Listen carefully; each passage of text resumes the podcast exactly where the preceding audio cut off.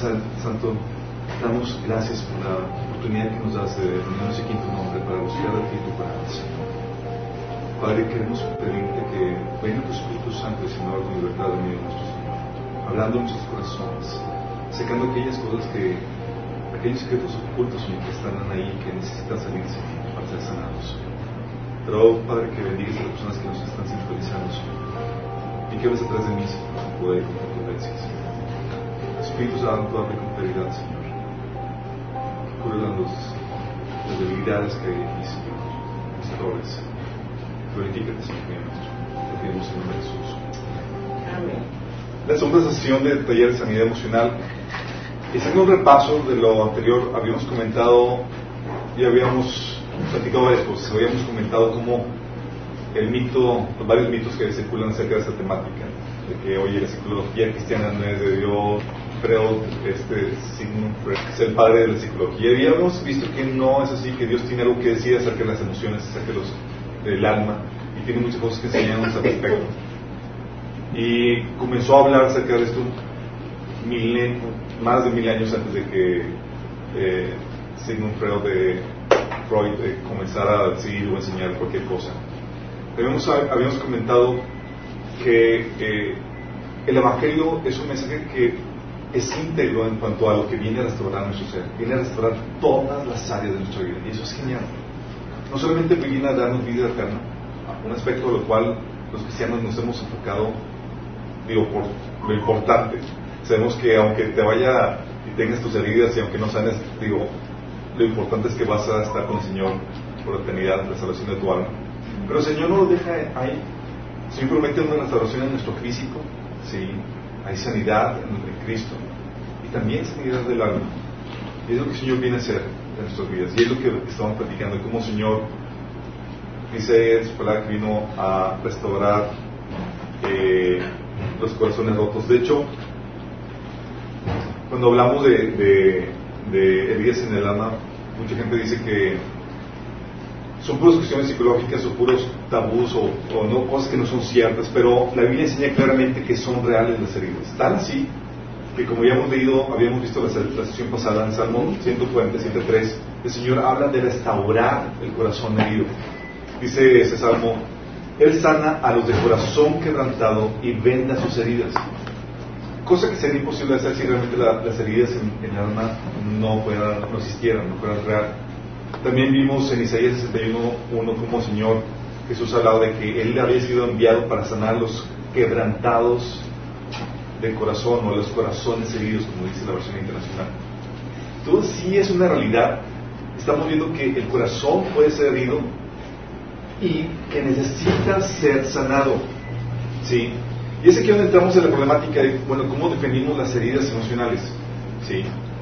¿Quién dice que es que, que son heridas y que no? Tengo una definición, ustedes van a, lo pueden corroborar con su estudio de la Biblia, pero las heridas eh, son depósitos de dolor o sentimientos negativos guardados en el corazón, como rechazo, odio, humillación, inseguridad, temor, etc. Están almacenados en el corazón y que buscan la forma de expresarse, la forma de salir y manifestarse. ¿sí? Las heridas como, eh, como conllevan un dolor, un sentimiento, buscan la forma de, de expresar esa, ese sentimiento que se tiene. Otras personas lo definen como traumas ocasionados por no haber entregado nuestros dolores psicológicos o nuestros dolores del alma en Dios. ¿sí? Y algo interesante con respecto a las heridas es que estas van acompañados de recuerdos, las cosas que nos hirieron, las cosas que nos causaron dolor. Si les ha tocado que van a estar en una plática con alguien o con ustedes y traen un recuerdo y abren la cajita de recuerdos y sale no solamente los olores, la música, los escenarios, sino lo que sentías. ¿sí? Y a veces estás tocando alguna temática y estás sale la, la lagrimita de... porque vuelves a sentir el rechazo, vuelves a sentir la humillación, vuelves a sentir todo lo que va, va acompañado de ese dolor. Y eso es lo que pasa. Las imágenes mentales incluyen los sentimientos, los conceptos, las pautas, las actitudes, las tendencias y las acciones hacia dichas imágenes mentales que tenemos en nuestra mente, que son esos recuerdos que, tenemos ahí guardados. Y esas, esas heridas, esos recuerdos, esas dolores ahí guardados juntamente con esas imágenes y todo lo que conlleva, afectan tremendamente nuestra vida. Lo vimos la pasada y no me canso de repetirlo, pueden fregarte la vida. Sí. Habíamos comentado pasajes como Proverbios 4:23, sobre toda cosa guardada, guarda tu billetera. tu edificio. ¿Guarda qué? Tu coche. Tu coche. No, guarda tu corazón. Sí. No tu dinero, tu corazón. Y somos, a veces somos los seres humanos y los cristianos tenemos una mala administración del corazón, no sabemos cómo guardarlo, no sabemos cómo, cómo proteger lo que, lo que se acumula ahí. El pasaje es como Hebreos 12, 15, proteger lo que, lo que se acumula ahí. El pasaje es como Hebreos 12, 15 que menciona, mirad bien, no sé que alguno deje de alcanzar la gracia de Dios, que brotando alguna raíz de amargura os estorbe y por ella muchos sean contaminados. Fíjate que menciona, dice que, ¿qué produce la, la raíz de amargura? Puede ocasionarte que dejes de alcanzar la gracia de Dios. En términos o traducciones llanas, lo que significa es que dejas de recibir el amor de Dios. Imagínate que una herida te impide recibir o experimentar la gracia y el amor de Dios en tu vida. Sucede. Y no solamente dejas de recibir el amor de Dios, eh, te estorba a ti y contaminas a otros. Así de fuerte llega a causar, a, afectar las heridas. Eh, también otro pasaje como el de Lucas 6:45 menciona que el hombre bueno, del buen tesoro de su corazón, saca lo bueno. Y el hombre malo, del mal tesoro de su corazón, saca lo malo. Entonces, si tengo cosas buenas guardadas, me va a hacer bueno, me va a hacer buen hombre. Si tengo cosas malas ahí guardadas, me va a convertir en mal hombre. Y ustedes, todos lo, hemos sentido de una u otra forma cuando nos han herido y estamos enojados. ¿No les ha pasado que busque la forma de como que vengarte o desquitarte? ¿Y sale qué cosa? Sale algo malo. Porque tienes ahí dolor, tienes la herida y sale el fruto de la carne, todo lo que da. ¿sí? Te tratas de quitar, de recriminar y todas las cosas, obras de la carne. Y es porque en el corazón hay cosas malas guardadas. Ese dolor que nos afecta. También Mateo 15, de 19 al 20 dice, porque del corazón salen los malos pensamientos, los homicidios, los adulterios, la inmoralidad sexual, los robos, los falsos testimonios y las calumnias. Estas son las cosas que contaminan a la persona y no al comer sin lavarse las manos. Se te menciona que realmente lo que contamina al hombre es lo que tú dejas entrar en el corazón, lo que guardas en el corazón. Estos pasajes te enseñan claramente que de lo que se ha acumulado en tu corazón, ese resentimiento, odio, amargura, hostilidad, recuerdos que te han dolido, de todo eso emana las cosas que envenenan nuestra vida interior, nuestra relación con Dios y con los demás. Fíjate cómo afecta eso. Esto es lo que nos contamina y contamina a los demás. Es lo que determina el nivel de plenitud que experimentamos en Cristo. Es decir, la calidad de vida que vivimos. Porque del corazón que. Oye, no estoy experimentando la, la, plenitud que eso me ofrece. No, pues, hay que, hay que quitar todo lo que tienes ahí. Sí, porque eso afecta al nivel. O sea, el Señor vino y te prometió que dice, en, Juan 10, 10 dice, yo he venido para que tengan vida y vida en abundancia, vida plena. Pero, pero te aclara en Juan capítulo 8, versículo 30, 39, dice que si eh, a los que creyeron en él les dijo que si eh, obedecen sus palabras, serán realmente sus discípulos, conocerán la verdad y la verdad los hará libres. Hay un grado de libertad, de plenitud que solamente se experimenta cuando vas, pasas por ese proceso. ¿sí? Entonces, tanto si te, llega a, afectar las heridas. ¿Sí? Por eso tenemos a cristianos sí salvos, el Señor restauró su espíritu, sí van a resucitar, pero en el Inter viviendo vidas con calidad por debajo de lo que el Señor tiene preparado para ellos. Bien amargosos, en derrota, sí, afectados y con frutos de la carne en vez de los frutos del Espíritu, por las voces que tienen ahí guardadas. Oye, qué triste noche, porque pues vamos, tú estás tranquilo y viene alguien y te afecta y ahora resulta que por esa afectación que te hicieron, pues ya estás cargando muchas cosas y ya no hay bendición de Dios. O sea, otros te hicieron daño y resulta que apoyaron sus y... Pero vamos a ver qué va más allá de eso. Porque no es solamente como que vienen otros y me hace daño. Vamos a... No, no, no, va, van a con... Ahorita que veamos, van a, van a quedar como que, oh, my God, ya no tengo excusa. Sí. ¿Por qué hablas de mí? Me voy a adelantar un poquito. No, la verdad es que nadie te puede dañar. Vamos a ver. Vamos a. Ok. Ok, ya vimos la definición de las heridas, pero ¿qué elementos están involucrados en la formación de heridas? Hay un montón de, de, hay tres factores externos que afectan en la formación de heridas. Estamos hablando del contexto heredado, las decisiones pecaminosas de otros, eh, tragedias y las debilidades que puedes tener en tu persona o en tu físico. Voy a explicar eso. ¿Qué factores externos pueden llevarte a generar heridas?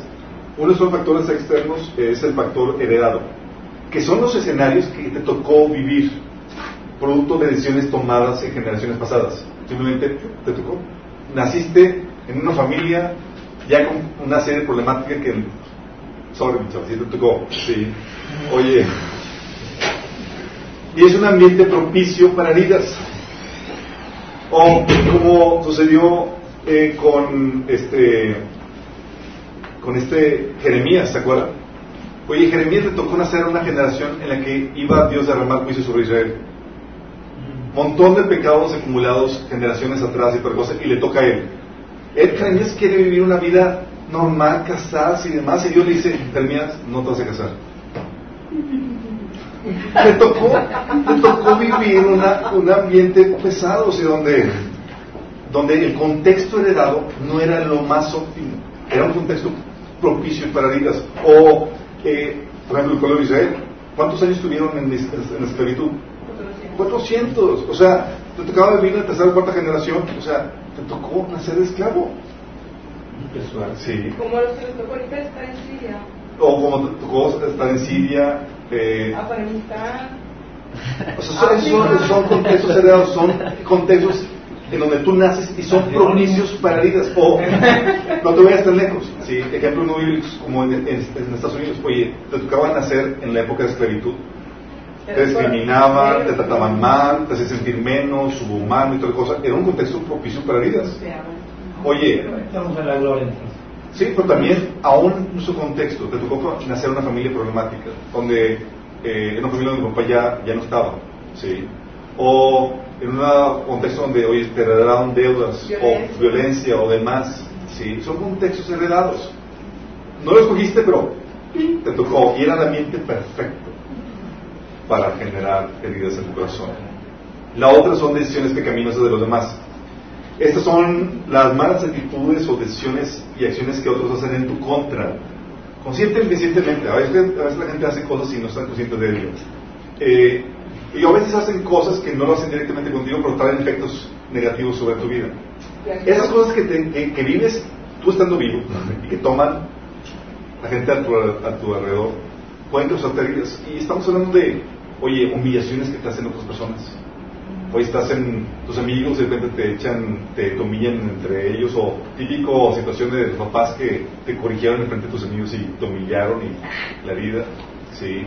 O situaciones de abuso, de opresión que puedas estar viviendo en tu casa, con tu esposo, etcétera, son propicios para heridas, injusticias que puedas estar viviendo, maltratos físicos, etcétera. Son decisiones pecaminosas de la gente que te rodea en la cual tú estás siendo afectado. ¿Sí? Oye, que te fue infiel tu esposo, oye, que te, tu papá abusaba físicamente de ti. Todas las cuestiones son eh, decisiones pecaminosas de los demás que te afectan y son propicias para la generación de, de heridas. La otra factor externo son tragedias.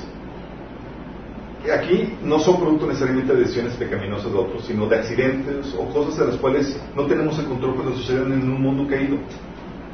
Sí, situaciones como, oye, el accidente de carro que lleva a la pérdida de un ser querido, nadie fue como que, ah, sí, alguien quiso matar, no, es un accidente como sucede, sí. Los judíos que en la época de Ese es un contexto más... Eh, ese no es accidente, ese sí. Esas son decisiones pequeñas de eh, También, oye, muerte de, de oye, que tu papá o tu mamá murió de enfermedad de, de, niño, te quedaste huérfano. O sea, no son cosas que... Son tragedias. Y hay tragedias que, que, que hieren, que duelen. Sí. Eh, a veces ha habido problemas de situaciones, puedes, tú puedes decir muy sencillas, pero que eh, casos de personas que se caían, por ejemplo, de las escaleras eléctricas y fueron rodando y la herida de que ya pavor las escaleras. ¿sí? O situaciones donde se estaban ahogando, pavor las escaleras. Son heridas, son traumas que generas por y cosas que se dan en esta vida. ¿sí? Son parte, son parte de los factores externos. El otro factor externo que no depende de ti son debilidades en nuestra personalidad o en nuestro físico. ¿Qué me refiero con esto? Hay cosas en tu persona que te pueden hacer más propicio a heridas. ¿Se acuerdan de cómo se llama este Vic? que este, el que nació sin, ah, brazos y sin. Nick. Oye, nació con. Eh, sin piernas. Sin piernas, sí, con, con deformación, con, sin contexto, sí.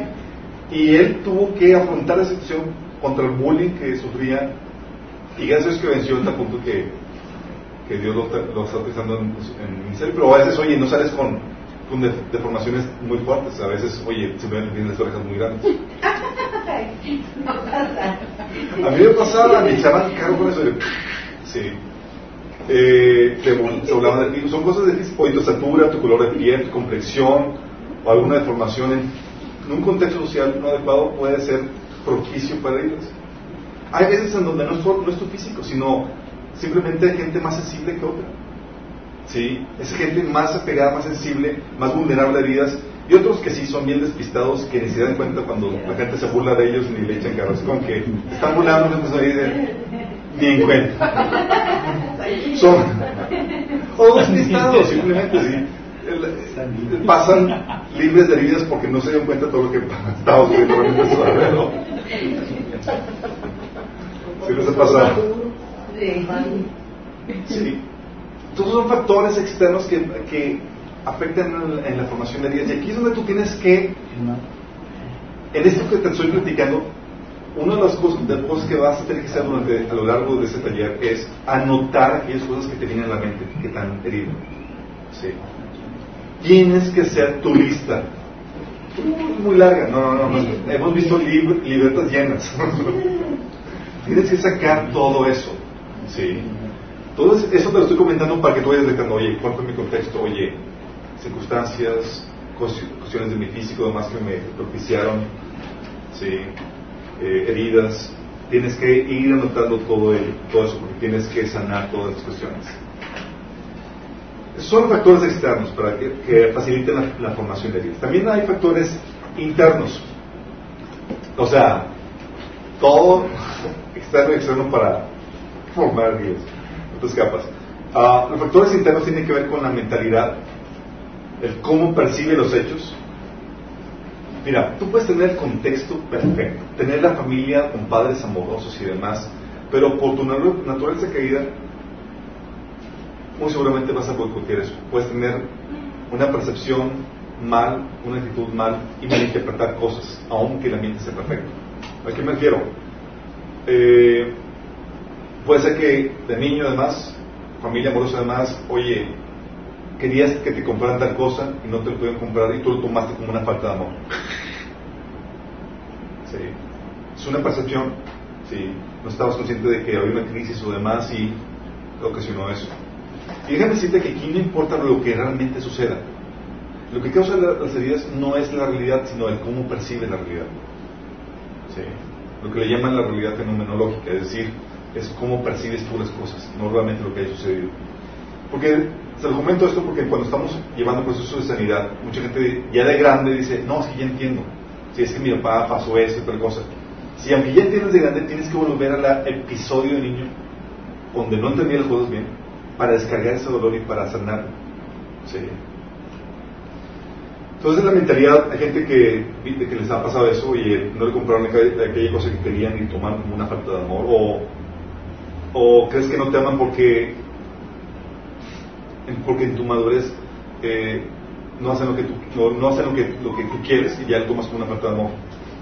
cuando es realmente una falta de, madurez.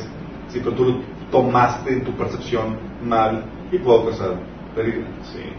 También, oye, típica situación de, percepción. Sales de la iglesia, saludas y no te saludó aquella persona. Es un problema de percepción, tal vez ni te dice cuenta que, que, el tipo es un miope que no ve de lejos y que olvidó los lentes ese día. Sí.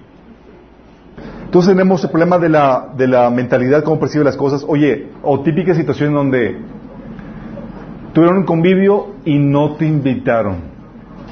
Y tú lo percibiste y tú lo percibes como no me quieren, soy el petito feo. Cuando no sabes que en realidad hoy todo el mundo está buscando como loco tu celular y resulta que nadie lo tenía para invitarte. Sí. La otra situación es, oye, eso es el cómo percibe las cosas. La otra situación es las emociones, cómo sientes los hechos. No solamente tiene que ver cómo ve las cosas, sino también cómo lo sientes. Ah, por ejemplo, a la niña a la que un caso donde una niña la, eh, le tocaba el baile de la escuela, entonces estaban organizando donde iban a, bailar los, alumnos de la escuela con sus compañeros, pero había más niñas que niños. Entonces la maestra escogió las más maduras para decirles, oye, ¿sabes qué? Tú eres la más, más madura que tus demás compañeras y demás, entonces eh, a ti no te va a importar que no bailes con tu compañerito. Y le estaban haciendo un elogio por el hecho de que, oye, tú eres madura y tú puedes lidiar con eso. Pero ella lo sintió como, soy fea. Sí. y nadie me quiere. Entonces, la herida. Sí, mejor me como un gusanito. O la, típica situación, y eso pueden constatar algunos esposos, de, oye, te dan un regalo eh, a la esposa o a alguien, a tu hijo además, como una muestra de afecto, y siente que no, siente, la persona puede sentir que no, que no lo quieren porque no era el super regalo que esperaba. Sí. Y hay gente que en ese regalo, en ese eh, gesto, en vez de tomarlo bien, siente que, ¿sabes que No me quiere. Sí, porque ella esperaba, o él esperaba, o el niño esperaba algo súper, súper guau, ¿no? O eh, el niño que siente que su, que su papá no lo quiere porque no lo deja salir con sus amigos. Cuando, porque lo quiere, no lo deja salir por sus amigos. Es cuestión de cómo lo siente. Sí. Entonces estamos hablando de que no solamente tiene que ver el, el cómo percibe las cosas, el cómo siente las cosas, y también tiene que ver con tu voluntad, cómo reaccionas ante los hechos.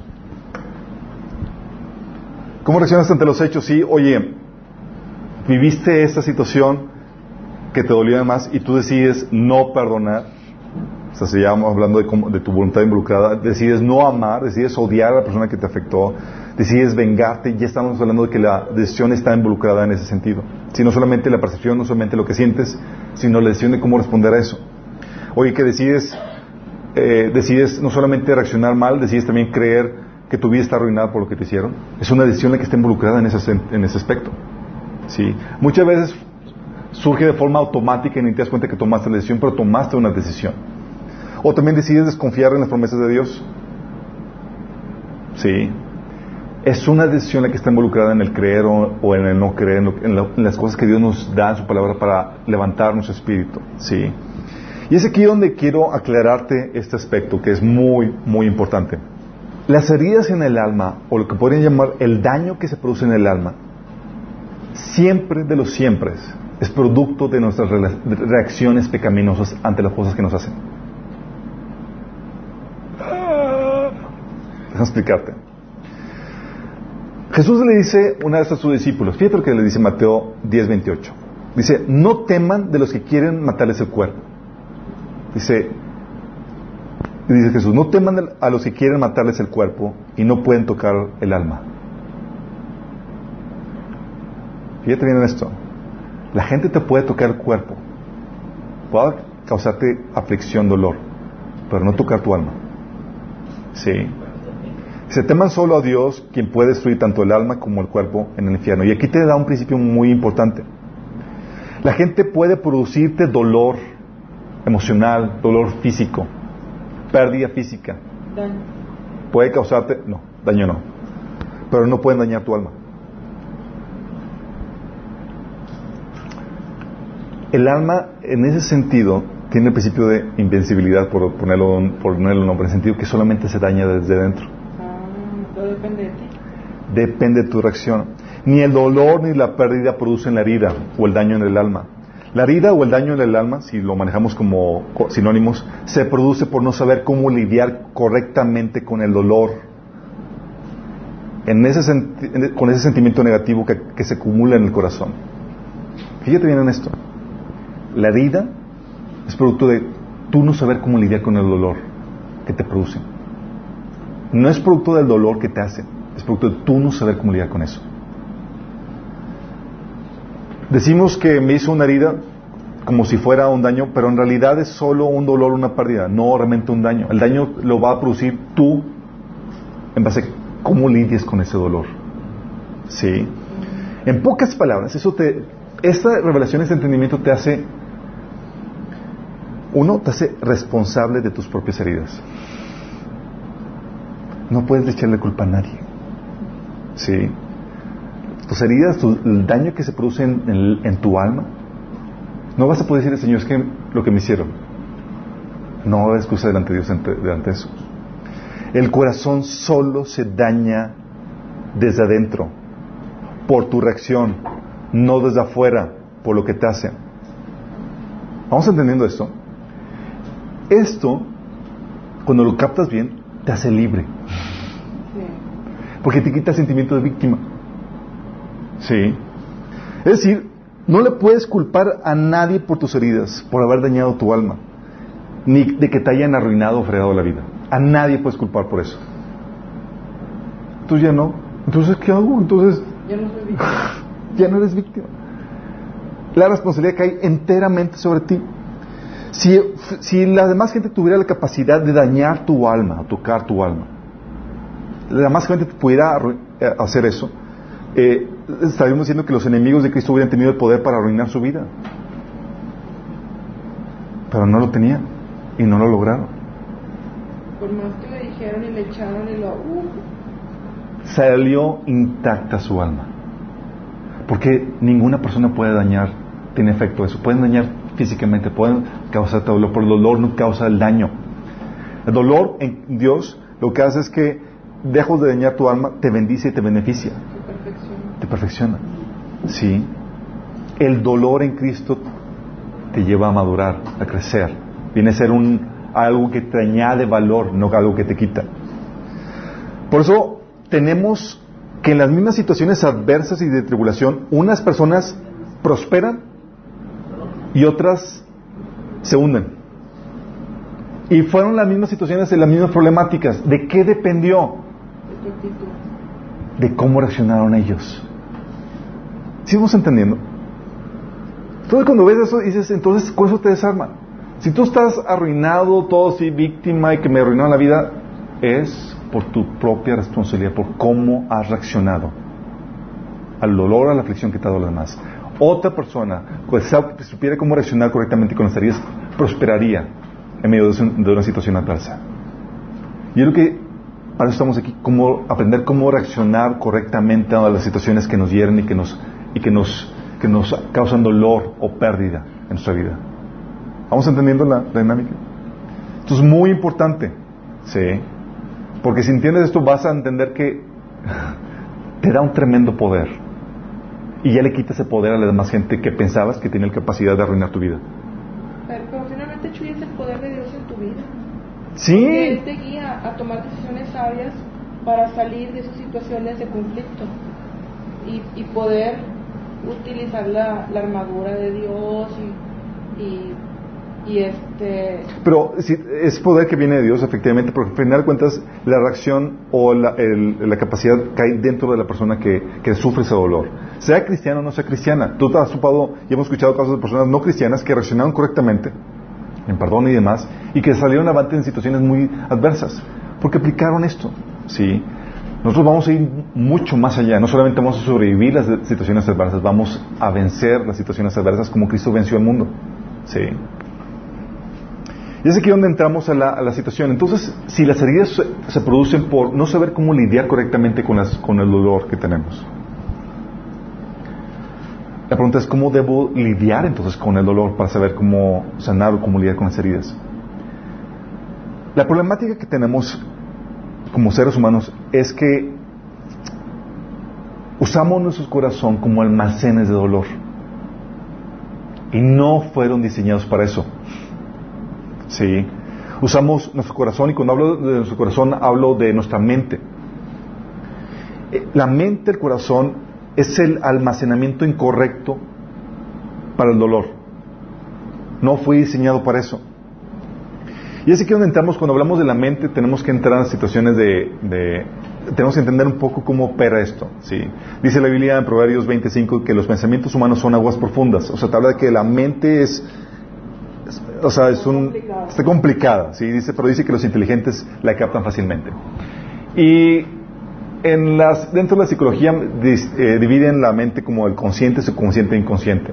¿sí? Y no está aunque sea psicología además, eh, tiene un respaldo bíblico en ese sentido. Consciente es aquello que, aquellas cosas en las cuales pones atención y aquellas que, aquellas cosas en las que estás poniendo atención, aquellas cosas en las que estás alerta ahorita. ¿Sí? Hoy estás ahorita alerta a lo que estamos platicando, estás poniendo atención en esto. Pero si yo te digo, oye, ¿recuerdas aquella cosa?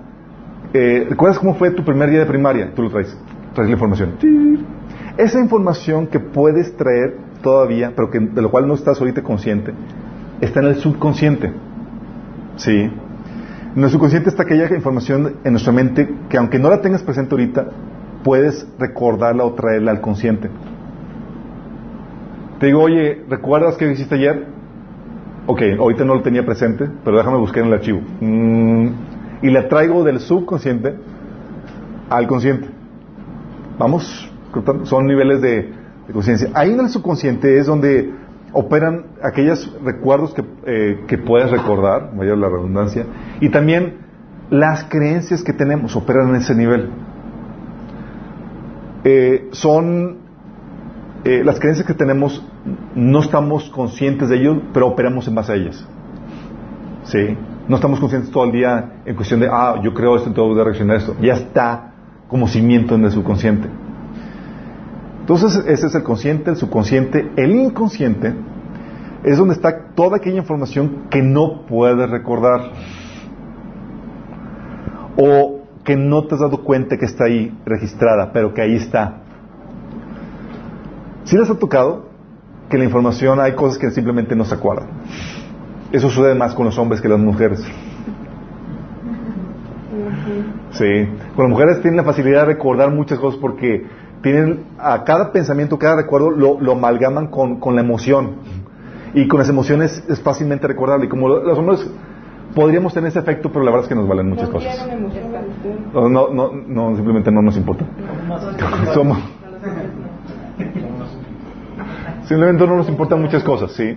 Las mujeres les pegas en la emoción y eso hace que se les, se les grave sí, fácilmente. La estructura que tiene cada quien, la estructura del alma que tiene cada quien. Sí, y, tiene que ver con el propósito del hombre y el propósito de la mujer. ¿sí? Por eso, esa ventaja que tienen las mujeres muchas veces es usada en contra de los hombres, especialmente el matrimonio. La Mari. Sí, no, pero es una ventaja que Dios puso. Ah, bueno, en el inconsciente está toda, esa, está toda esa información que no puedes recordar o que esa información que no te has dado ni siquiera cuenta que está ahí. Hay muchas motivaciones que tienes que ni siquiera, ni siquiera te has dado cuenta que las tienes. Sí, operan a nivel inconsciente. Sentimientos eh, o motivaciones incorrectas, inconscientes, operan muchas veces ahí. No estás consciente por qué lo hiciste, cuál fue la motivación, pero nos movemos en base a eso. Sí. Muchas veces no, no le cae el 20 a la persona sin hasta que le preguntas, oye, ¿por qué haces lo que haces? ¿Qué te motiva? ¿Por qué te levantas cada día? Y la gente así como que en shock porque no habían procesado eso. Sí. De hecho, ni siquiera se dan cuenta o no saben ni siquiera por qué lo hacen. Son, operan a nivel del inconsciente. Pero también a nivel inconsciente están todos aquellos recuerdos reprimidos. Los que no quiero Hay situaciones que a veces son tan traumáticas que como mecanismo natural lo que hace nuestro, nuestro ser, nuestro cuerpo es lo manda directo al inconsciente para poder lidiar con eso. Y nos ha tocado situaciones donde me, eh, me gente me dicen, es que, Alberto, no recuerdo nada de los primeros siete años de mi vida. Así como que, pues hay que orar por eso. Y no, o sea, así reprimido. Y ya lo trae a luz al Señor y lo recuerda y es, ah, vivió situaciones de abuso sexual que ocasionaron que, como mecanismo de, defensa, lo reprimiera. Sí. Hay cosas que son tan traumáticas, tan difíciles de, procesar que eh, un mecanismo de defensa lo que hace es que lo hunde al inconsciente. Eh, y hay veces que también lo hacemos de forma voluntaria o de forma... Sí, ¿has escuchado la frase de que el tiempo sana las heridas? Mm. Y lo utilizan porque traes ahorita a la mente, al consciente, lo que te hicieron, el suceso, que te dolió. Y lo que haces es que dejas que, el tiempo eh, entre en acción, haciendo que, dejando que se te olvide. O sea, pasando del consciente al subconsciente donde, ah, lo puedes, puedes recordar, y luego pasándolo donde ya no te acuerdas. Pero déjame aclararte esto. La información no se borra. El hecho que no lo puedas recordar, que no lo puedas traer al, consciente, no significa que esté borró la información. Nada de lo que ha entrado a la mente se borra. Simplemente se hace más difícil de acceder la información, pero no se borra. Y la problemática con esto es que ese recuerdo, con todas las emociones y con todas las pautas negativas que conllevaba la herida, sigue teniendo efectos, aunque no te acuerdes. Y la problemática es que como ya no te acuerdas, ahora tenemos que averiguar qué es lo que está ocasionando eso. Sí.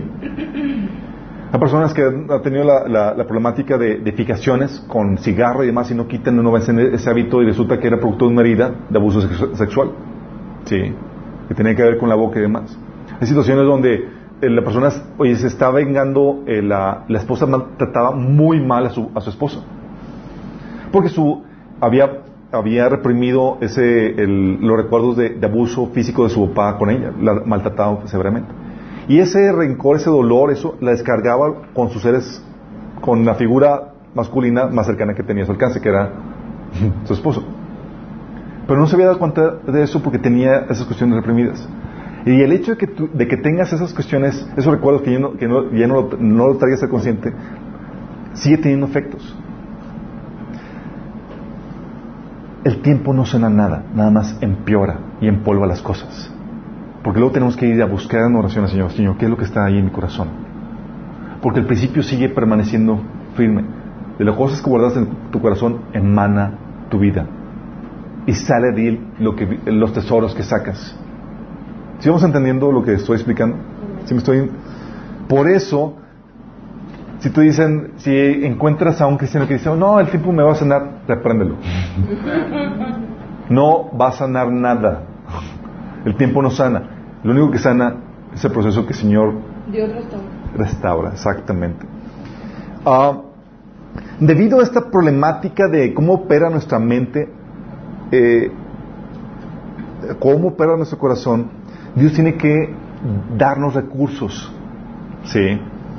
Uno nos da su palabra. Porque hay muchas cosas que no estás consciente de ellas. Y tienes que tener la revelación de Dios para que te escudriñe lo que hay en tu corazón. Salga a la luz. Hebreos 4:12 dice, pues la palabra de Dios es viva y poderosa, es más cortante que cualquier espada de dos filos que penetra entre el alma y el espíritu, entre la articulación y la médula del hueso. Luego dice, deja al descubierto nuestros pensamientos y deseos más íntimos. O sea, los deja a luz. No estabas consciente de eso, obviamente. Por medio de la palabra te sale del inconsciente al consciente. Sí, te saca, te hace ver tu situación. Sí, tú puedes ver que creer que estabas todo bien y demás, y lo que hace el Señor es que te saca por medio de la palabra relucir lo que hay realmente en tu corazón. Te pone, entonces te da su palabra, pero no solamente te da su palabra, ¿sabes lo que hace el Señor? Para sacar lo que hay en tu corazón. Te sana es que penetra hasta partir el arma, las coyunturas. Así es. Pero muchas cosas como vimos, que están en el nivel de subconsciente o del inconsciente y no te das cuenta de lo que hay en tu corazón, como habíamos visto, es engañoso. Entonces nos da su palabra como un remedio para eso, pero también lo que hace el Señor es que te expone situaciones que permiten que salga a relucir lo que hay en tu corazón. A veces en los que tú piensas que estás todo bien y que no tienes ninguna problemática. Eso sucede especialmente con los jóvenes. Luego se casan y luego salen todas las cosas que estaban guardadas. ¿sí? Fíjate lo que dice Deuteronomio 8.2. Fíjate lo que dice.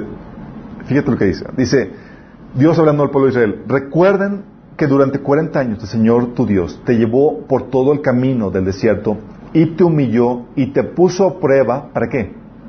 Para conocer lo que había en tu corazón. Y no es como que Dios no supiera lo que había en el corazón. Dios ya sabe todo lo que hay ahí. La problemática es que nosotros no sabemos. Y lo que hace Dios es que te pone situaciones para que... Sí. Si te das cuenta que eh, el Señor dice que eh, nos mete como oro eh, refinado. ¿Sabes cómo el oro lo meten al horno para que salga a la superficie qué? Refinado. Todas aquellas impurezas que hay que quitar. ¿Sí? Y te mete en situaciones donde sale toda la amargura que tienes, todas las heridas y todo eso. Todas las broncas. Y eso funciona genial dentro del matrimonio porque te pone con tu, con tu, eh, ya dice la Biblia, ¿no? Que el hombre con hombre se pule. Y salen situaciones que no sabías que estaban en tu corazón. Y tú te creías súper cristiano hasta que te das cuenta que salen todas esas eh, eh, reacciones en la carne que ni siquiera te habías dado cuenta. Y son producto de cosas guardadas en tu corazón. Sí, heridas y demás. Si vamos entendiendo, hay, cristianos que dicen, no, es que, es que esto de la sanidad no hay que, no hay que andar rebuscando en nuestro corazón cosas porque eso no es bíblico. No, no, no, es súper bíblico. El Señor te pone su palabra para que saques a relucir lo que hay en tu corazón, te pone en situaciones de prueba para que salga a relucir todas esas cosas guardadas en tu corazón que ni siquiera te has dado cuenta. Raíces de amargura, malas actitudes, etcétera, cosas que hay que perdonar, todo eso. Sí. Ah, entonces nos da su palabra, nos expone situaciones y también nos da discernimiento o inteligencia. Esto Jesús lo, utilizaba muchas veces. ¿Sí se acuerdan de aquellos pasajes donde estaban aquellas personas con pensamientos y con intenciones malas y Señor ya la estaba discerniendo? Sí. Dice, por ejemplo, en Mateo 2.8, y conociendo Jesús los pensamientos de ellos, dijo, ¿por qué pensáis mal en vuestros corazones. ¿Sabes lo que el Señor hace? También como vimos en, Proverbios 2.5 que el hombre inteligente va a sacar lo que hay en el corazón. Señor lo que muchas veces hace es que te da el discernimiento para saber lo que está ahí guardado. Y por eso la consejería ayuda mucho. Hay muchas veces que no sabes qué es lo que hay ahí y llega el consejero ya con discernimiento espiritual al respecto o revelación del Espíritu Santo y dice, hey, tienes que perdonar esto. ¿Pero qué tiene que ver con eso? seguramente eso es lo que está ocasionando ese mal fruto. Y te ayuda a saber o detectar la raíz de la problemática que estás viviendo. ¿Vamos entendiendo? Entonces, si te, das cuenta, el corazón, la mente es compleja. Y para eso el Señor nos da recursos para sacar a relucir todas esas cosas que están ahí guardadas en nuestro corazón que tienen que sanar. Utiliza la palabra de Dios, circunstancias y también el discernimiento o la inteligencia que el Señor nos da para saber qué hay ahí. Ah, por eso, algo que comentamos cuando, cuando damos lo de taller es que al principio el proceso de sanidad opera de esta forma. Trae delante de Dios todas esas, todas esas heridas a las cuales tú estás consciente. Y hasta ahí llegas. Porque pues las que estás inconsciente, pues ¿cómo? sí, no sabes que están ahí. Y lo que le decimos es, tranquilo, este proceso opera de forma gradual y progresiva y es el Espíritu Santo es el que guía ese proceso. El Señor a su tiempo lo que va a hacer es que te va a guiar y te va a poner en situaciones donde va a detonar esas heridas que están ahí todavía guardadas. Y te vas a dar cuenta. ¿Cómo te vas a dar cuenta? Por la sintomatología, que vamos a hablar de, eso eh, más adelante. Situaciones como, por ejemplo, había eh, cosas que, que estaba... mi esposa había tomado el taller de sanidad, por ejemplo, y conscientes de esta problemática, estamos conscientes de que en el proceso de nuestro caminar con Dios va a sacar cosas que tenemos que sanar. Y una plática de, que teníamos mi esposa y yo, platicando cómo eran nuestros cumpleaños. Y platicando anécdotas chuscas de primera piñata y demás, y de repente ella recuerda una que no se había acordado que estaba ahí, que le había habido. Un cumpleaños en el cual no la celebraron. Sí, y, y la lágrima. Como que salió a relucir eso y no se había acordado de, ese, de, de, herida. Y luego, luego, a lidiarlo y sanarlo. Pero así operamos nosotros. A veces hay situaciones donde eh, Dios te pone en circunstancias donde sale a relucir aquellas cosas. Y no, no solamente pueden ser pláticas, pueden ser situaciones donde Dios te recuerda cosas, te confronta con tus situaciones que te llevan a, a, a sanar. Y lo que por eso vamos a ver eh, la sintomatología de las heridas, para también que te ayude a sacar, a, distinguir cuando hay una herida en tu corazón y sea más fácilmente identificar, te ayude a identificar más fácilmente lo que tienes ahí guardado en el corazón, ¿sale? Entonces, oye, si la mente o el corazón humano no es el almacenamiento correcto para el, para el dolor, ¿cuál es el almacenamiento correcto entonces? No se almacena. No se almacena. Entonces, ¿dónde se deja? Ah, lo tienes que entregar al Señor. Bingo. ¿Ya te lo tomaste? Eh, ¿Qué pasa? Las heridas se, habían, ¿se acuerdan que, lo, había, lo había comparado con material radioactivo? El material radioactivo, ¿cómo se hace eso? Tienes que sacarlo del lugar y ponerlo en un lugar, en un depósito seguro. Sí. Y, y ya no se destruye, simplemente se tiene que guardar en un lugar donde no cause, daño.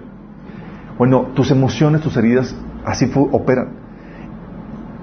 Y Dios es el almacenamiento de dolor que es de tener. Llegas con Dios y, Señor, aquí está mi dolor. Lo que la Biblia enseña, Lamentaciones 2.19 te dice, por ejemplo, derrama como agua tu corazón ante la presencia del Señor. Oye, ¿qué? necesito descargarme, ¿qué hago? ¿Qué hago? La Biblia te dice. Pero ¿sabes qué hacemos? ¿Lo guardamos en nuestro corazón o utilizamos a nuestro prójimo para descargarnos? lo que hacemos habitualmente es eh, o no lo guardamos y no lo tragamos y causa todas las enfermedades físicas que tenemos y nos amargamos y andamos todos losers o simplemente lo descargamos con la más gente. ¿Te ha tocado explotar con otra gente así como que ¡ah! y salió la obra de la carne todo lo que da porque estaba ahí guardado en el corazón? ¿Qué fue lo que hiciste? Lo que hiciste es descargarse tu dolor, tu ira, tu eh, todo lo que estabas, tu frustración en otras personas. Y en vez de utilizar a Dios como tu depósito de dolor, utilizaste a esa persona. Y lo que hiciste, la heriste para que ella también la pase más bien. ¿Estamos entendiendo la problemática de esto? La Biblia enseña que es Dios el que debes derramar tu corazón cuando estás cargado, cuando tienes ese dolor. Lamentaciones 2.9, como les leí, también Salmo 62.8 dice, vacíen delante de Él su corazón. Estás cargado con dolor, tienes ahí, uh, vacíalo delante de Él. Dice, porque Él es nuestro refugio. Él es ese depósito seguro para ese dolor que tienes. Si tú no vacías tu dolor en Dios, vas a vaciarlo en alguien más. Y vas a dañar a más gente. Sí. Eh, y es ahí donde no solamente lo vacías, sino eh, lo que hace cuando vacías tu dolor es que hay un intercambio. Dios, tú vacías tu dolor y el Señor te cambia tu dolor por algo positivo, por paz y demás. Lo que la Biblia menciona que eh, Salmo, por ejemplo, 10, eh, 11, 10, 11, creo que era 30, 11, dice, tú cambiaste mi duelo en danza. Vas con Dios, pones tu duelo, y el Señor dice, ok, trueque, te cambio, te, lo, regreso danza. O eh, Isaías 61.3 que dice que el eh, Señor eh, envió a Jesús a ordenar que los afligidos de Sion se les dé gloria en lugar de ceniza, óleo de gozo en lugar de luto, manto de alegría en lugar de espíritu angustiado. Y un trueque cuando haces ese proceso de descarga. Por eso es tan importante la relación con Dios en este proceso de sanidad. ¿Sí? Porque es el único depósito seguro. Y esa es una ventaja que tenemos tú y yo como cristianos. ¿Vamos entendiendo? Es muy importante. Y es aquí donde entramos, ok, eso es cómo son las heridas, cómo operan, es porque guardamos los dolores emocionales en nuestro corazón y no en el lugar correcto. Pero, ¿cómo es la anatomía de una herida, eh, de, de una herida, de un dolor emocional? ¿sí? La analogía que usualmente pongo es la herida es muy similar a la herida física. Todos saben aquí cortado en la piel, en la mano o algo así, digo. Y tienes, tiene síntomas que son similares a las heridas físicas, pero es en, el alma. Cuando te cortas físicamente, lo que hay es, hay dolor. Bueno, excepto aquellas personas que tienen problemas en sus, en sus sentidos de, dolor. Existen ahí, tengo, tengo familiares por parte de mi esposa que no sienten nada cuando se cortan y lo normal es que sientas dolor. Es ese sentimiento negativo que sientes, ese ouch emocional. Lo mismo pasa físicamente. Y ¿Se han cortado y les ha salido pus? Uy, así como que... Ese pus ese, puedes comparar con la... En la parte del alma es la falta de perdón, el rencor o la depresión que empieza, ese sentimiento que, que empieza a gestarse, ¿sí? La falta de perdón o la falta de esperanza eh, por alguna persona, que, lo que te hizo alguna persona o alguna situación que estás viviendo. Entonces tienes el dolor, tienes el rencor o la depresión que conlleva ese, ese, esa herida. Pero también lo que sucede cuando tienes la herida es que los, hay una hipersensibilidad en el área afectada. No, no me toques. No. Te ha tocado, estás herido y aunque quisiera acariciarte, sientes dolor. Oye, pero tengo buenas intenciones. Sí, pero me duele. El, todos los sentidos están así con toda la alerta. Sí, está hipersensible el, el área. Y así pasa, así pasa emocionalmente. Oye, no te pueden tocar emocionalmente en esa área en la que te causaron dolor porque ya estás llorando y estás así todo hipersensible o estás así a punto de explotar. O enojado. O enojado, sí. Que no te toquen eso porque ya, sí. Eh, algo que platicaba es que antes que mi hermana pasara por el proceso de sanidad, recuerdo, llegaba conmigo y me decía, oye, eh, ¿qué tal me veo con este vestido? Y yo apenas le iba a decir algo, le puse un gesto como que, ah", y todavía no decía nada, ah", y se iba llorando. Estaba hipersensible en esa área. Sí, pero ¿por qué? O sea, todavía no dabas ningún comentario y hay hipersensibilidad ahí porque hay una herida. Opera igual que la herida física. No te pueden tocar porque duele. Hay hipersensibilidad. El más leve toque se eh, causa dolor, aunque no tenga la intención de dañar a la persona. Y no solamente, bueno, fuera que se quedara ahí con eso, pero la problemática es que genera una expectativa negativa, un temor a que te lo vayan a volver a hacer ese daño. Como te dolió, lo que produce es un temor a que te lo vuelvan a hacer. Y eso sucede, el, eh, eh, me ha tocado situaciones de eh, paper cut que me, que me han dolido todo lo que da. Digo, son pequeñas cortaditas que insignificantes, pero arden. Y andas cuidándola. De que nadie te toque o porque duele, sí. Y tengo el temor de que, ay, no me vas a tocar porque, sí. Y a veces hasta exageras, pero ¿qué pasa? Tienes el temor a que te lo vuelvan a hacer, a que te vuelvan a tocar ahí esa área, a que te vuelvan a herir, sí. Eh, y cuando tienes esa, esa, esa herida, aún quieres hacer algo bueno, algo positivo, por ejemplo, tengo la herida en la, en la mano, quiero agarrar un vaso y me duele. Se genera esa expectativa negativa, ese temor a que te vuelvan a herir. Y, y, es parte de la sintomatología. Oye, ¿tienes el temorcito que te vuelvan a hacer eso que te dolió? Hay una herida. Esa expectativa negativa no se queda ahí. Sí. Te genera una percepción distorsionada de la realidad. Y esa es la problemática. Y eso es lo grave también del asunto. Esa herida, con esa expectativa negativa y esa presensibilidad, distorsiona tu percepción. Se convierte en un filtro a través del cual percibes todo lo que sucede a tu alrededor. ¿Se acuerdan del ejemplo que les había puesto de los niños traviesos que, que pusieron eh, el queso apestoso en el bigote del, del, de su abuelito? ¿Qué? Lo mismo pasa con la herida. Empiezas a, a, percibir todo. Y, por ejemplo, si tú fuiste herido en, la, en el área de rechazo, porque fuiste rechazado de niño además, empiezas a filtrar todo y todo lo tomas como que si te están rechazando, aunque no esté sucediendo en la vida real. Empieza a distorsionar eso. Eh, oye, maltrato, empiezas a considerar como que te está maltratando cuando nadie te está tratando mal, pero hay esa distorsión de la, de la realidad. Eh, y lo peor de todo con esto es que ese filtro te, como estás enfrascado en la herida que estás esperando que te hagan por el temor, uh, no recibes lo contrario, aunque te lo estén dando. Está en ti no recibirlo porque tú estás esperando lo malo. Así como que ándale, me vas a rechazar, ¿verdad? Me vas a rechazar. Y aunque te estén dando aceptación, tú estás, no lo tomas en cuenta porque la expectativa negativa te lleva a poner atención solamente en lo malo que estás esperando recibir. No sé si me explique. Te lo voy a poner como, exactamente. Hace que no recibes lo bueno. Te voy a poner un caso que me tocó en, hay muchos casos, pero uno muy evidente que me tocó cuando en la casa de unos amigos eh, estaba en un viaje en Canadá y era una pareja ya grande, con unos 50, 60 años. Oye, y la esposa, est estamos como invitados, este amigo eh, y yo, y, la, y la esposa le empieza a recriminar. Es que tú nunca me traes flores, que tú nunca eres detallista, bla, bla, bla. Y empieza a reclamar y yo, ay, que, o sea, la escena medio, medio rara, así como que incómoda, exactamente.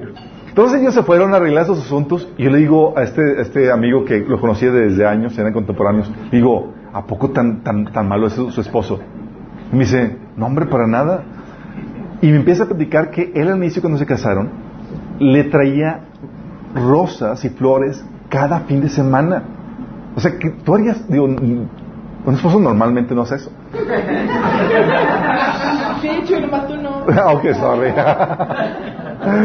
Oye, cada fin de semana hacía eso. Y se lo traía, y la esposa, ¿cómo reaccionaba? Decía, ah, ponlo ahí. Ni se lo agradecía, ni nada. ¿Y sabes qué cocinó? Sintonizó a la persona para que se comportara de la manera en que ella esperaba. Porque su, su papá era, también había sufrido maltrato de su papá de, falta de atención, de falta de cariño, de falta de, esos detalles. ¿Sigamos entendiendo? Y eso ocasionó que ella terminó sintonizando a su esposo para que se comportara de la manera que ella quería. Sí. Estaba en ella no recibir el buen trato de su esposo por las heridas que tenía, porque distorsionaba la perspectiva que tenía. Vamos, vamos entendiendo. Esto hace que, que no nos sintamos cómodos con aquellas personas que no concuerdan con nuestras heridas. Sí. Plática con pláticas he tenido con personas que me platican de sus novios o novias que eran fabulosos y no saben por qué terminaron con el, monigote, con la persona. Sí, con el, dice, ¿qué pasa? Sí. y luego me dicen, es que mi otro novio, nada que ver con el que me casé, no sé por qué, estaba súper enamorada.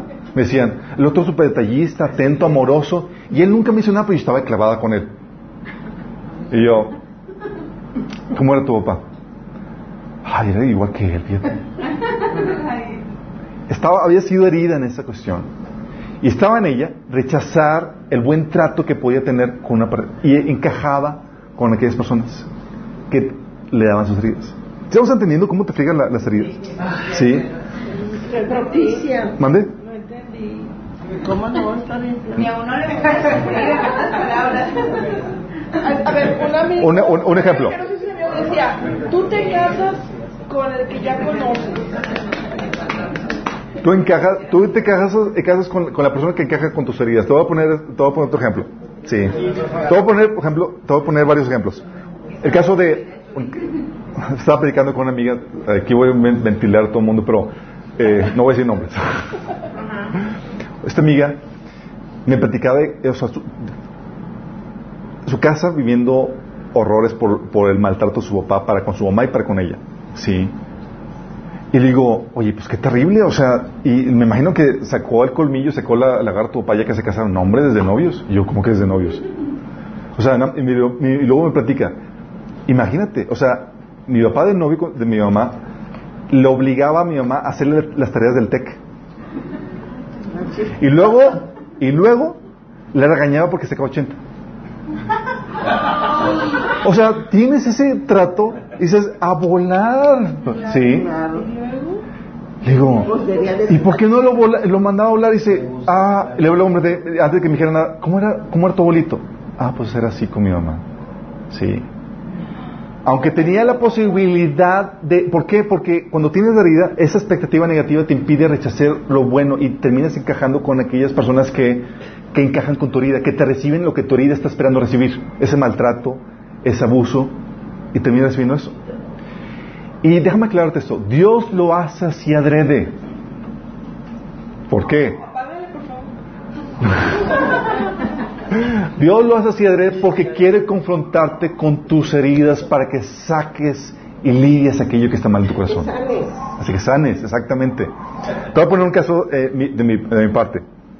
Yo tenía, eh, tuve problemas con el tema de la autoridad y especialmente con el asunto de la autoridad con la iglesia sufrí maltratos, abusos.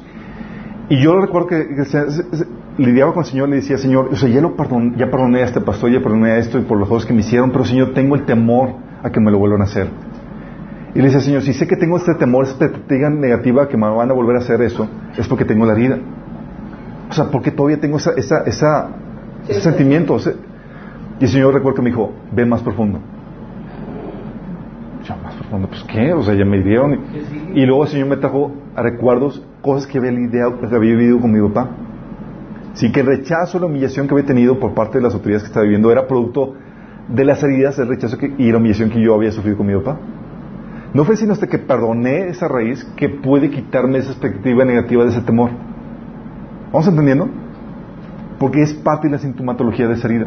La herida va, no solamente es, sientes el dolor, sino tienes esa hipersensibilidad, esa expectativa negativa y ese filtro por el cual empiezas a distorsionar toda tu realidad. Y lo bueno que deberías de recibir, no lo recibes porque estás esperando lo malo que te lleva a esperar esa herida. ¿Vamos entendiendo?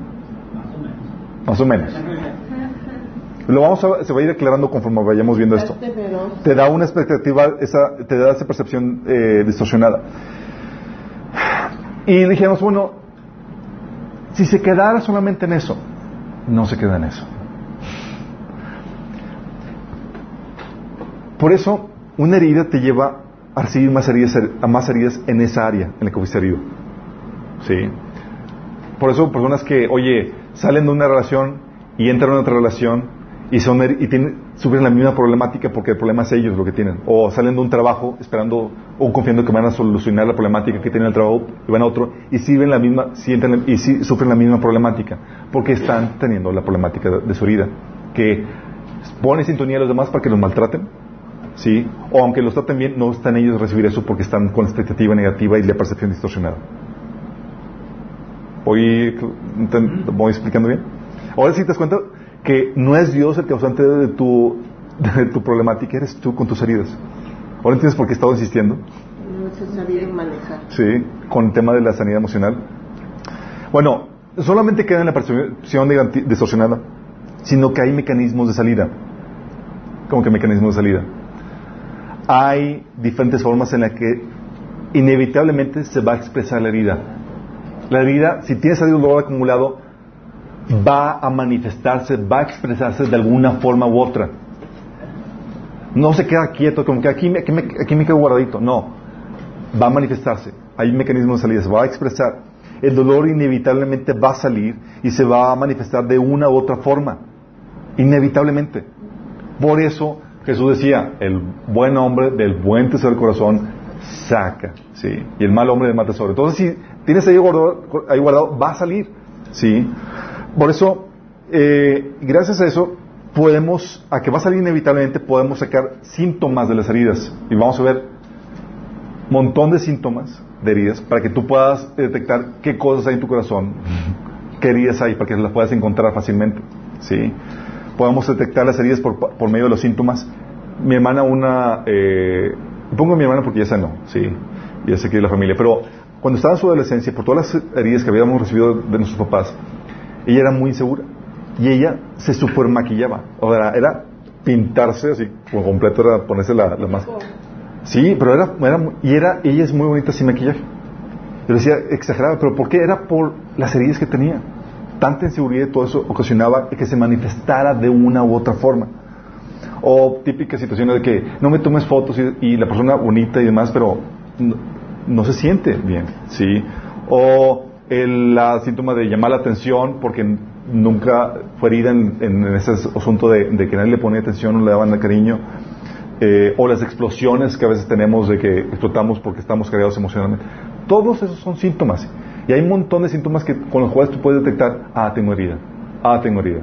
A tal punto llegamos con entre las personas que han tomado el taller de sanidad, que estamos en una plática además, y, ah, ¿Ya te diste cuenta? Hay una herida que tienes que lidiar, ¿sí? Porque ya estamos en el mismo sintonía y sabemos cómo detectar fácilmente. Y no dejamos que ninguna se nos, se nos vaya, ¿sí?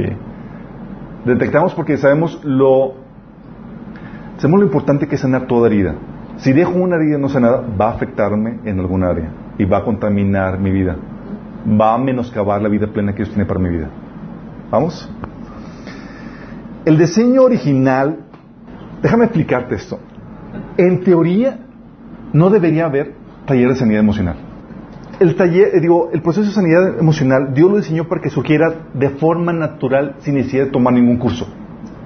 Que fuera algo tan, tan espontáneo y tan natural que no necesitarías tomar el curso. Pero tan desviados estamos del diseño original, tan deshumanizados estamos del diseño original, que tenemos que tomar un curso de cómo reaccionar de forma natural.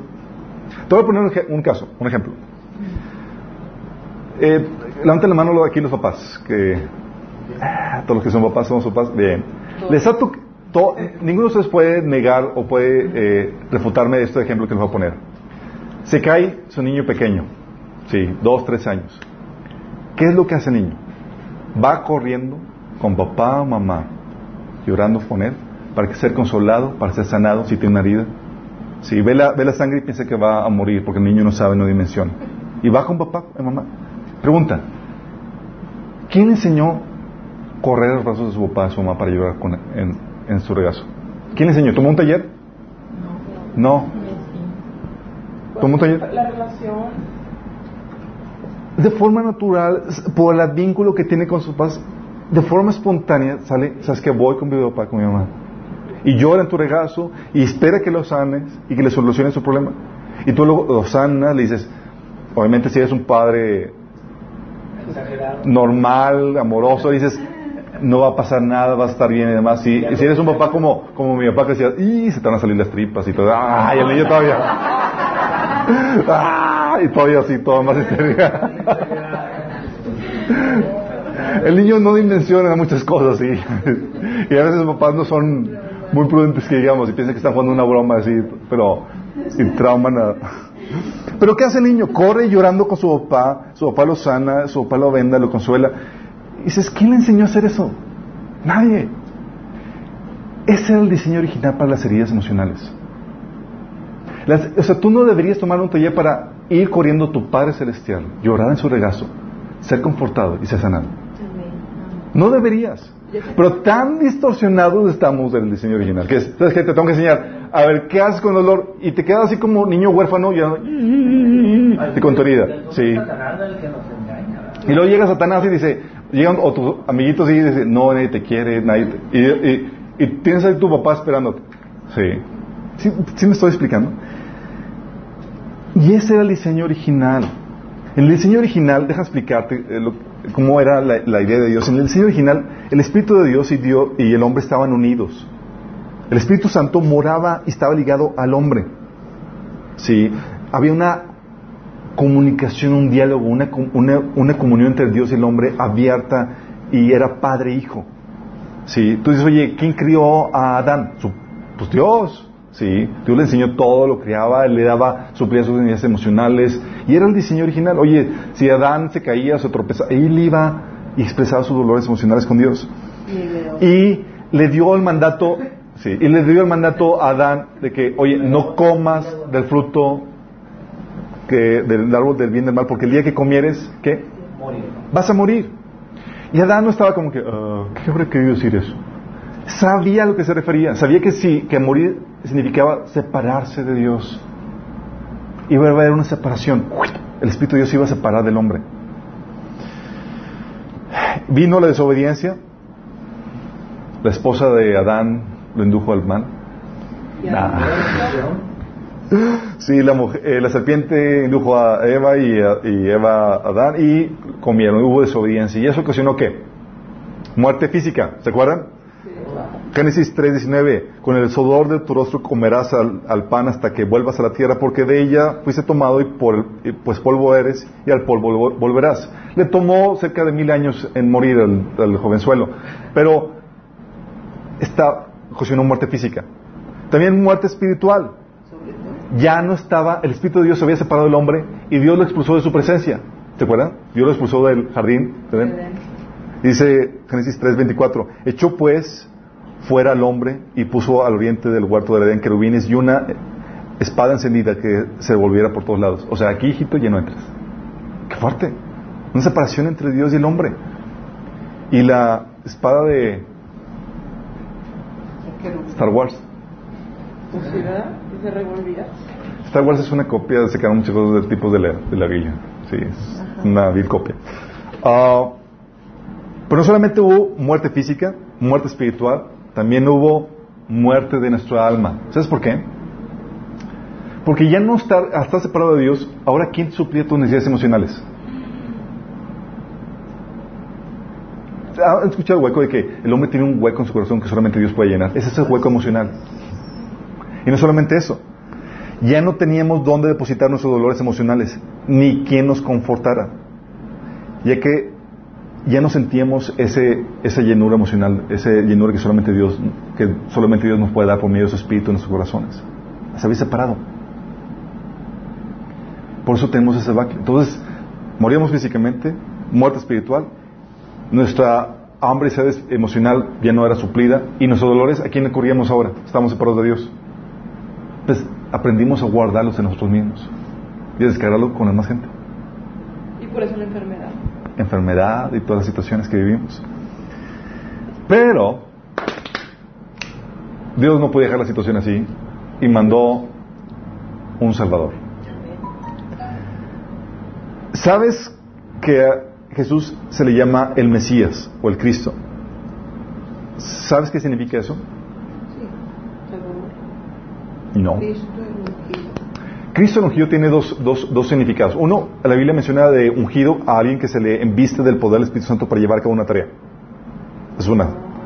Pero también la otra es aquel en quien mora el Espíritu Santo. ¿Sí? Por eso, cuando Dios hizo carne, se le conoce como el segundo Adán.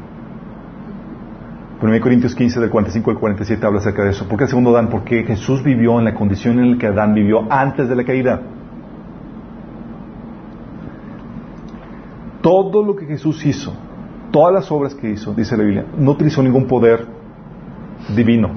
Dependió completamente del Espíritu Santo para hacer todas las cosas que él hacía. Él no hizo trampa. Vivió como cualquier ser humano hubiera vivido, o vivió como el, el- el primer hombre hubiera vivido antes de, de la caída. Por eso Jesús nació con el Espíritu Santo ligado al Padre desde el inicio. El secreto de su sanidad y su victoria fue esa relación, ese vínculo con el Padre que tenía desde el comienzo. ¿Sí me estoy explicando? Lo que Adán perdió, por eso Adán, surgió el segundo Adán, aquel quien mora otra vez el Espíritu Santo. El Espíritu Santo ah, se había, separ- se había apartado del ser, del, del ser humano. Los hijos de Adán y Eva nacieron sin el Espíritu Santo. Todos sin el Espíritu Santo. Y eso nos ocasionaba tendencias pecaminosas eh, y una eh, eh, pecar y, y- y todas esas problemáticas de ese vacío emocional, depositar nuestras cargas en nosotros mismos y demás. Pero Jesús no fue así. Jesús tenía el Espíritu Santo y eso ocasionaba que él pudiera acudir a su Padre para descargar sus emociones. Por eso Jesús decía en Juan 14:10, ¿acaso no crees que yo estoy en el Padre y el Padre está en mí? ¿Qué está hablando? De, ah, Padre y yo, uno somos. Wow, wow. Las palabras, dice, las palabras que yo digo no son mías, sino que el Padre quien vive en mí hace su obra por medio de mí. Estaba ligado esa relación, tenía el, el Espíritu de Dios en él, ¿sí? Su relación con su Padre fue el secreto para su sanidad y su victoria. Vamos a ver la siguiente sesión cómo Jesús descargaba sus dolores con el Padre. Dice, oye, ¿cómo lidiaba Jesús con sus dolores emocionales? Ah, pues, su relación con el Padre. Así como ese niño chiquito que corría a los brazos de su papá para ser sanado, descargar su dolor y ser confortado. Eso hacía Jesús. Jesús tomó un taller de sanidad, no era necesario. Salía de forma espontánea. El niño pequeño que, oye, lloraba, era difícil, ¿qué hacía? Corría a los brazos de su padre. De hecho, lo, así lo pone en Juan 1.18. El, el hijo unigénito que está en el regazo, en el seno del Padre. Sí, como un hijo pequeño que está siendo abrazado por su Padre. Ese fue el secreto de su victoria. Él corría a su Padre para descargar sus dolores. Él no tenía, él no tenía un positivismo barato, sino una genuina relación con su Padre que le proporcionaba la consolación que él necesitaba. ¿Vamos a entender? ¿Y qué crees? Jesús vino a darnos ese mismo vínculo con el Padre. Jesús decía, eh, Jesús decía, ¿acaso no, no crees que yo estoy en el Padre y el Padre está en mí? Hablando de que hoy ya tengo ese vínculo, esa relación. Bueno, ¿sabes qué Jesús oró en Juan 17, 21?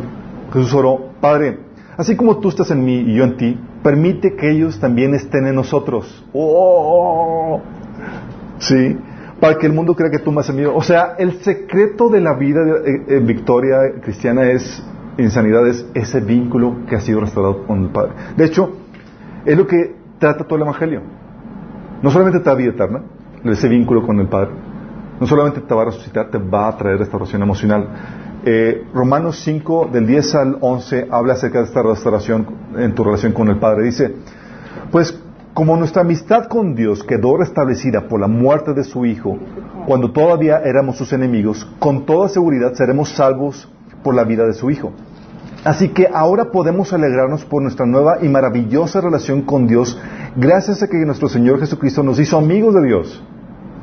¡Wow! O sea, me puso, gracias a su muerte, Dios restauró, entonces ya tengo lo que Jesús tenía y con lo cual Él vencía. ¿Vamos entendiendo? Por eso, ¿sabes qué fue lo primero que hizo Jesús cuando, cuando consumó la redención, cuando resucitó? ¿Qué fue lo primero que hizo? Hablar con amigos María. Magdalena. Saludar a María Magdalena, eh, Papel. saludar a Pedro. Fíjate lo que dice en Juan 20, del 19 al 20. Dice, al atardecer aquel primer día de la semana, ¿cuándo Jesús resucitó? El primer día de la semana. Primera cosa que dice, eh, Jesús apareció a sus discípulos y dice, sopló sobre ellos y les dijo, reciban el Espíritu Santo. Oh, sí. Esto es genial. Lo que les dio, o sea, lo que el Espíritu Santo que se había apartado del primer hombre por el pecado, y, y aparte ya no, ya no parecía el Espíritu Santo en el hombre más que por una unción especial, esporádicamente para una tarea, ahora viene a habitar de forma permanente. Ahí fue donde dice, les dejo el consolador, es necesario que me vaya para que él venga. Ahora viene a restablecer el Espíritu Santo en nuestros corazones, dentro de nosotros. Ahora nos convertimos en el templo de Dios. Y lo mismo que Jesús tenía, ahora nosotros lo tenemos. Se volvió a restaurar ese vínculo con, con, Dios, ahora tenemos el Espíritu Santo. ¿Y qué es lo que dice eh, eh, Romanos 8, del 15 al 16 con respecto al Espíritu Santo? Dice que es el Espíritu que nos de adopción. Ahora podemos clamar y decir, Abba Padre. Fíjate lo que dice. Y ustedes no recibieron un espíritu que de nuevo los esclavice al miedo, sino el espíritu que los adopta como hijos y les permite clamar, Abba Padre. El espíritu mismo les asegura a nuestro espíritu que somos hijos de Dios. Oye, ¿qué es lo que me permite ir otra vez a los brazos de mi Padre y descargar mis dolores? Es el espíritu de adopción, el Espíritu Santo. Y no solamente nos da eso, sino que nos consuela. Juan 16, 7 dice, pero les digo la verdad, les conviene que yo me vaya, porque si no me voy, el consolador no vendría a ustedes, pero si me voy, yo, yo se los enviaré. ¡Qué Genial. Ahora ya tenemos ese vínculo y podemos tener esa sanidad en nuestra alma. Sí. Ahora, ¿cuál es el proceso para sanar? Lo vamos a ver en la siguiente sesión. Vamos a ver qué hacía Jesús para, porque no solamente llegar al Padre y derramar sus corazones, es solamente uno de los pasos. Sí. Tienen que aprender todo el proceso y tengo que enseñarles lo que debería haber surgido de forma natural. Sí. En teoría no deberían tomar esto. Pero tan distorsionados estamos por el pecado que tenemos que aprender cómo ser al diseño original. ¿Sí se dan cuenta por qué es tan importante esta temática? Ahora vamos viendo lo que nos lo que nos lo, lo que nos friegan la- las heridas. Como Oye, Chu, pero es, en la restauración aquí te hace vivir con plenitud y te hace ganar puntos para allá para la... Exactamente. Dice, por eso dice Pablo, dice que la piedad tiene promesa para esta vida y la que viene.